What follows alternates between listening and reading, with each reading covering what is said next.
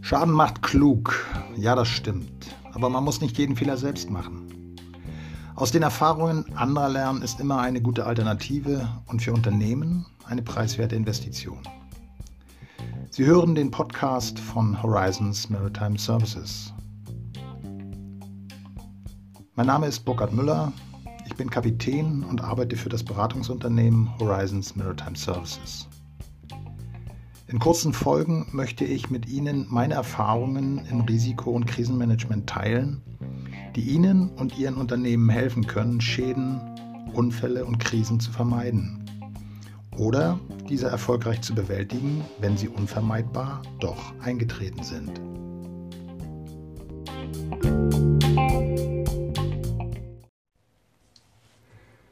Guten Tag. Herzlich willkommen zum Podcast Krisenmanagement, Herausforderung und Chance. In der heutigen Folge wird es um das große Thema Krisenkommunikation gehen. Es ist klar, dass das Thema Krisenkommunikation so umfangreich und so komplex ist, dass es in einem 15-minütigen Podcast natürlich nicht erschöpfend besprochen werden kann.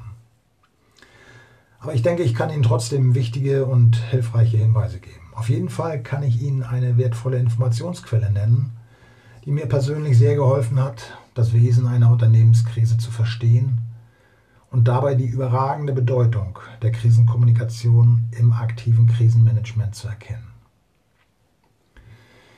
Wenn klar ist, welche Ziele mein Informationsmanagement verfolgen muss und der Krisenstab in der Lage ist, diese Ziele auch umzusetzen, wird ein positiver medialer Effekt eintreten und die Unternehmen aus der Krise eine Chance gemacht haben.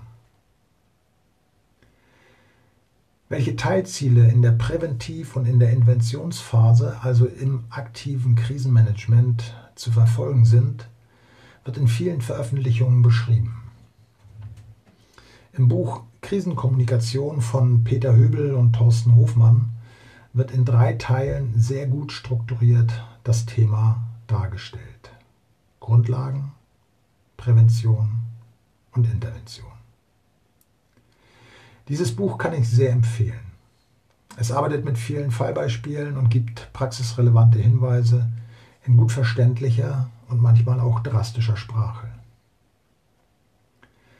Peter Höbel ist in äh, Deutschland eine der Top-Kapazitäten im Bereich Krisenkommunikation. Ich hatte das außerordentliche Privileg, Peter Höbel selbst kennenzulernen und in der Vergangenheit mit ihm zusammenzuarbeiten. Er war Leiter der Pressestelle der deutschen Lufthansa während der Geiselnahme und Entführung der Lufthansa-Maschine Landshut am 13. Oktober 1977 durch vier palästinensische Terroristen. Fünf Tage später, am 18. Oktober 1977, wurde in Mogadischu durch den spektakulären Einsatz der GSG 9 mit der Befreiung der Geiseln diese Entführung beendet. Diese fünf Tage von der Entführung bis zur Befreiung waren nicht nur eine der schwersten Unternehmenskrisen der deutschen Lufthansa, sondern wurden vor dem Hintergrund des RAF-Terrors des Jahres 1977 auch für die damalige deutsche Bundesregierung zur weltweiten politischen Krise und Bewährungsprobe. Es ging um die Frage, ob sich eine demokratisch gewählte Regierung durch Terror zu politischen Zugeständnissen erpressen lässt. Aus der Geschichte wissen wir, dass die Bundesregierung und insbesondere Bundeskanzler Helmut Schmidt sich nicht erpressen ließen und damit den kollektiven Suizid der inhaftierten RAF-Spitze in der sogenannten Todesnacht von Stammheim auslösten. Soweit zum kleinen Ausflug in die deutsche Geschichte. Die Erfahrung der Krisenkommunikation während der gravierenden fünf Tage des Jahres 1977 aber auch viele andere Erfahrungen aus der Krisenkommunikation bei Reaktorunfällen, Flugzeugabstürzen, Produkthaftungsfällen und Korruption haben Peter Höbel und Thorsten Hofmann in ihrem Buch beschrieben. Wer sich detailliert mit dem Thema Krisenkommunikation befassen will und muss, sollte dieses Buch unbedingt lesen und zur Hand haben. Also, auch für das Thema Krisenkommunikation und Informationsmanagement gilt. Krisen meistert man am besten, indem man ihnen zuvorkommt. Mit dem Grundlagenwissen der beiden Autoren kann man sich präventiv auf schwierige Situationen vorbereiten und bekommt viele wertvolle Hinweise zu angemessenen Reaktionen im Krisenfall. Auch das Thema Social Media wird in dem Buch behandelt. Social Media spielen in der heutigen Zeit eine immer größere Rolle.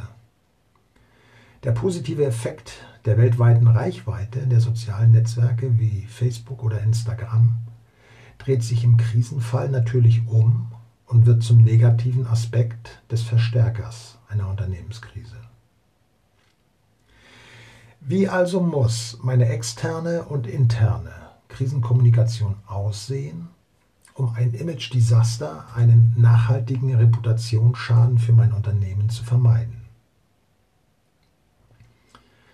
Mir hat sich dabei ein Kernsatz eingeprägt, aus dem sich letztlich eine komplette Kommunikationsstrategie herleiten lässt. Sage immer die Wahrheit, aber sage die Wahrheit nicht immer. Was heißt das? Sage immer die Wahrheit. Das, was wir über Ursache, Ausmaß und aktuellen Status der Intervention zu einer Krisensituation kommunizieren, egal ob intern oder extern, muss immer, immer der Wahrheit entsprechen. Wer lügt und oder vertuscht, Wer irgendwann gezwungen ist, mit Dementis zu operieren, der hat verloren. PR-Fachfrau Lore Lorenz hat das einmal sehr trefflich so beschrieben. Ein Dementi ist der verzweifelte Versuch, die Zahnpasta wieder in die Tube zurückzubekommen. Ich kann Ihnen versichern, die Zahnpasta kommt nicht in die Tube zurück. Hier eine kurze Liste von Fehlern, die man in der externen Krisenkommunikation unbedingt vermeiden sollte. Erstens Spekulation über Schuldfragen. Zweitens erkennbar keine Verantwortung übernehmen. Drittens mangelnde Fürsorge für Betroffene bzw. eventuelle Opfer.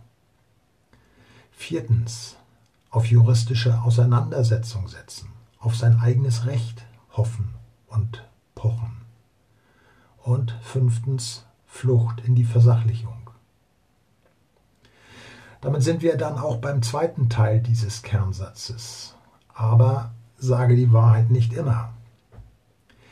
Selbst das, was faktisch 100%ig richtig ist oder was aus Unternehmenssicht juristisch korrekt ist, muss man unter Umständen in der externen Krisenkommunikation nicht in den Vordergrund stellen insbesondere dann, wenn es darum geht, Anteilnahme, Empathie und Fürsorge für Betroffene einer Notlage zu demonstrieren. Hier die richtige Balance zu finden zwischen den Wahrheiten, die unbedingt ausgesprochen und öffentlich dargestellt werden müssen, und denen, die aus verschiedensten Gründen nicht in den Pressemeldungen stehen sollten, dazu bedarf es großer Erfahrung, tiefgreifenden Wissens über die mediale Wirkung der eigenen Wort- und Bildwahl und entsprechenden Fingerspitzengefühls des oder der Verantwortlichen für die Krisenkommunikation. Muss man erwarten, dass diese Expertise im eigenen Haus in ausreichendem Maß nicht vorhanden ist, sollte man sich unbedingt von Medienprofis beraten lassen. Im akuten Krisenmanagement ist es ein elementarer Erfolgsfaktor, verantwortliches Handeln und Glaubwürdigkeit des eigenen Unternehmens zu demonstrieren. Einmal verspieltes Vertrauen kann man sich nur stückweise auf einem sehr steinigen Weg zurückholen. Glaubwürdigkeit und Vertrauen sind natürlich auch für die interne Kommunikation von elementarer Bedeutung. Wir dürfen das Informationsbedürfnis der eigenen Mitarbeiter nicht außer Acht lassen. Sie haben ein natürliches Recht, zu den aktuellen Vorgängen im Unternehmen unterrichtet zu sein, was im Informationsmanagement des Krisenstabes berücksichtigt werden muss. Es ist doch für Mitarbeiter höchst unbefriedigend, wenn sie zur aktuellen Lage im eigenen Unternehmen während einer Krise erst durch die Medien erfahren. Periodische kurze Updates des Geschehens per E-Mail an die Mitarbeiter des Unternehmens helfen, das berechtigte Informationsbedürfnis zu befriedigen. Das Ziel, immer in allen Phasen einer Unternehmenskrise die Informationshoheit zu bewahren, gilt natürlich besonders für die Mitarbeiter, die am unmittelbaren Krisenmanagement beteiligt sind, also die Mitarbeiter des Krisenstabes und Mitarbeiter vor Ort eines Krisengeschehens. Wirkungsvolle und zielgerichtete interne Kommunikation läuft in der Regel dabei in vier Schritten ab. Schritt 1 Informationssammlung. Schritt 2 Sichtung und Bewertung. Schritt 3 Entscheidung und Koordination. Und Schritt 4 Anweisungen zur Ausführung, Weitergabe von Informationen an Dritte. Der erste Schritt, die Sammlung von Informationen, ist dabei meist schon eine Schwachstelle, die es im Informationsmanagement zu kennen und zu beachten gibt. Entscheidungen im Krisenstab, die dann zu Weisungen und praktischen Maßnahmen führen, basieren auf den Informationen, die von Mitarbeitern vom Ort des Krisengeschehens gegeben werden.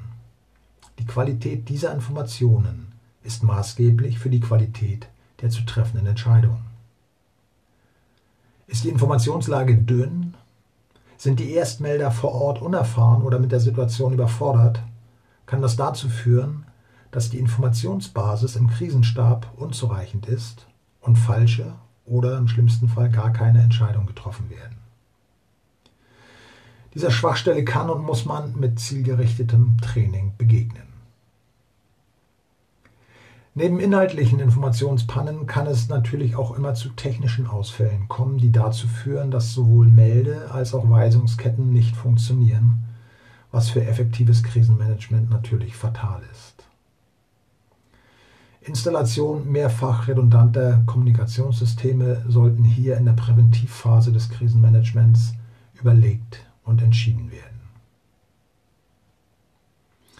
Was sind nun die kritischen Erfolgsfaktoren im Informationsmanagement für das erfolgreiche Bewältigen einer Unternehmenskrise? Für die externe Kommunikation gilt proaktive, wahrheitsgetreue externe Kommunikation zu Ursache und Ausmaß einer Krisensituation, zu allen betroffenen Maßnahmen zur Bewältigung dieser Krise und regelmäßige Updates zur Lageentwicklung am Ort des Geschehens. Für die interne Kommunikation gilt Funktionieren der Meldewege und Weisungsketten, auch bei technischen Ausfällen. Also, fassen wir zusammen. Im aktiven Krisenmanagement gilt es, die Kontrolle über die interne und externe Kommunikation zu erlangen und zu behalten. Im Informationsmanagement während einer Unternehmenskrise entscheidet sich sozusagen die Schlacht, wie am Ende Ihr Unternehmen in der Öffentlichkeit dasteht. Überwiegen die positiven oder die negativen Eindrücke? Um schnell und effektiv agieren zu können, macht es sich bezahlt, für Ihr Unternehmen relevante mögliche Krisenszenarien vorzudenken und vorzubereiten. So können zum Beispiel für viele Situationen anwendbare Textbausteine für Pressemitteilungen vorbereitet werden, die dann im Krisenfall schnell zur Verfügung stehen. Ein Wort zum Training für Mitarbeiter der PR-Abteilung. Die Schlacht um die Glaubwürdigkeit und das Vertrauen eines Unternehmens in der Krise wird auch maßgeblich von Mitarbeitern mitbestimmt, die vor laufenden Kameras Interviews geben müssen solche Interviews sind nicht jedermanns Sache und unvorbereitet verstrickt man sich schnell in Widersprüche und wird damit ein leichter Spielball für einen ausgebufften Journalisten. Das Ergebnis ist dann in der Regel für das Unternehmen in der Krise wenig hilfreich.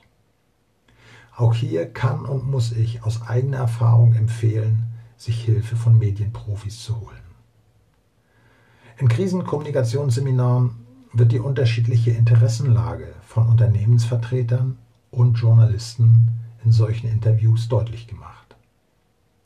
Es werden Techniken vermittelt und trainiert, mit denen man typische Fallstricke in Interviews vermeidet und trotz provokanter Fragen von Journalisten in der Lage ist, die eigene positive Botschaft zu vermitteln. Also, auch und gerade für dieses wichtige Thema das Thema der Krisenkommunikation gilt. Vordenken, vorbereiten, implementieren, trainieren. Das ist und bleibt der Weg. Vielen Dank fürs Zuhören. Ich freue mich, wenn ich in dieser Folge Hinweise und Anregungen geben konnte. In der nächsten Folge, die im Monat Oktober auf Sendung geht, wird es weitere praktische Hinweise zur Krisenstabsarbeit anhand von Beispielen geben. Also dann, bis zur nächsten Folge. Ich hoffe, Sie hören wieder rein.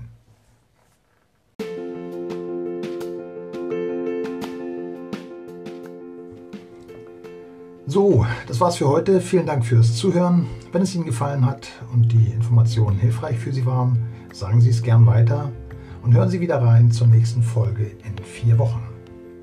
Haben Sie Fragen, Kritiken oder Hinweise, schicken Sie mir bitte eine E-Mail an podcast.krisenfachmann.de.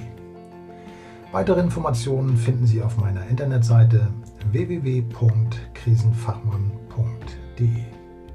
Also bis zum nächsten Mal, auf Wiederhören, Ihr Burkhard Müller.